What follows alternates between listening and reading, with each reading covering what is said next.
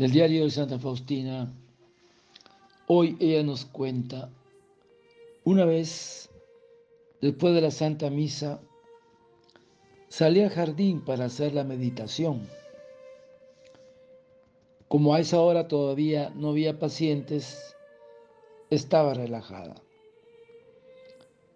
Cuando meditaba sobre los beneficios de Dios, mi corazón se inflamó de un amor tan fuerte que me parecía que me reventaría el pecho. De repente Jesús se puso a mi lado y dijo, ¿qué haces por aquí tan temprano? Contesté, medito sobre ti, sobre tu misericordia y sobre la bondad hacia nosotros. ¿Y tú, Jesús, qué haces aquí? He salido a tu encuentro para colmarte de nuevas gracias. Busco las almas que quieren aceptar mi gracia.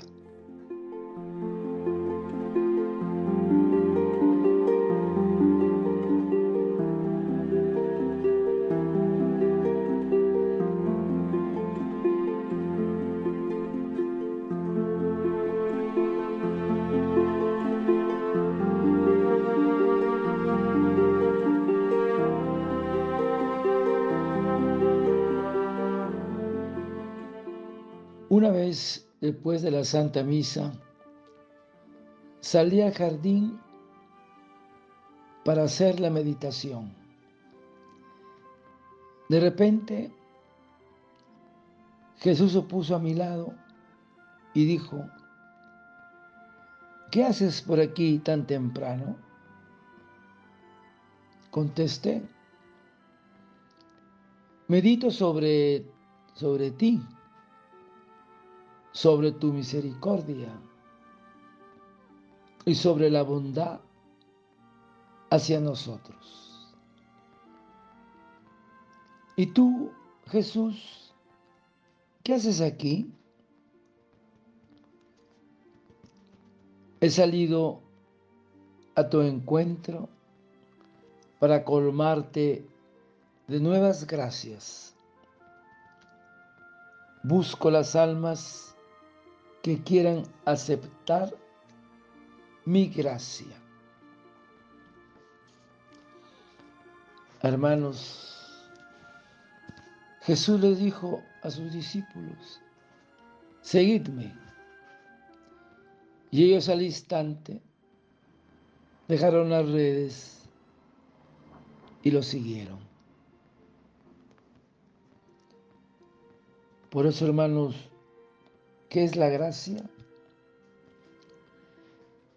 La gracia es aquella acción con la que el Espíritu Santo renueva y continúa en nosotros la vida de Jesucristo para tener sus mismos sentimientos. Y la semilla de la gracia que cae en las almas, si no se le pone obstáculos, si se le permite crecer, da su fruto sin falta. No dependiendo de quién siembra o de quién riega, sino de Dios que da el incremento. Ella realiza en el alma, es decir, la gracia, una profunda transformación que nos ayuda a ser fieles al Señor. Porque cuanto mayor es la fidelidad a esas gracias, mejor nos disponemos para recibir otras. Pero es necesario, es importante tener docilidad a las inspiraciones del Espíritu Santo para conservar la vida de la gracia y para tener frutos también sobrenaturales. Y recuerden que la resistencia a la gracia tiene efectos sobre el alma. La vida interior se empobrece y muere.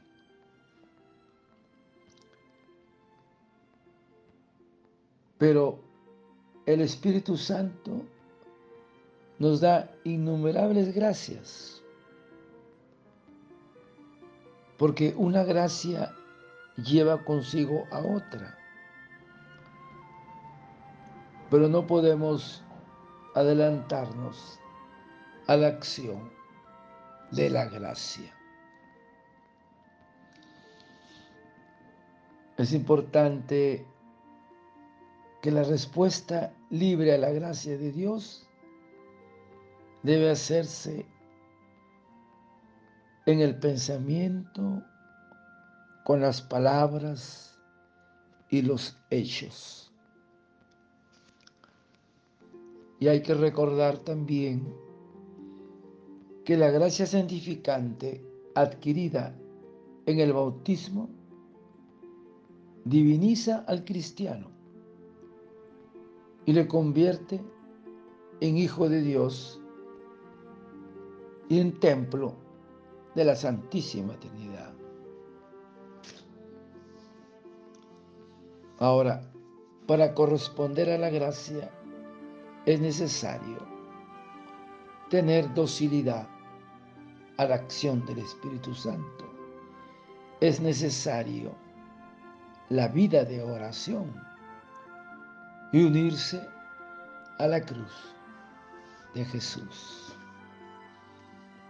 Qué importantes, hermanos, en nuestra vida, en el Espíritu, la acción del Espíritu Santo para adquirir las gracias que el Señor nos concede. Padre eterno, yo te ofrezco el cuerpo, la sangre, el alma y la divinidad de tu amado Hijo nuestro Señor Jesucristo como propiciación de nuestros pecados y del mundo entero. Y por su dolorosa pasión, ten misericordia de nosotros y del mundo entero. Oh sangre y agua que brotaste del corazón de Jesús, como fuente de misericordia para nosotros, en ti confío. Desearte un lindo día, que el Señor te conceda nuevas gracias a ti y a tu familia. Dios te bendiga y proteja. Santa Faustina, ruega por nosotros. Amén.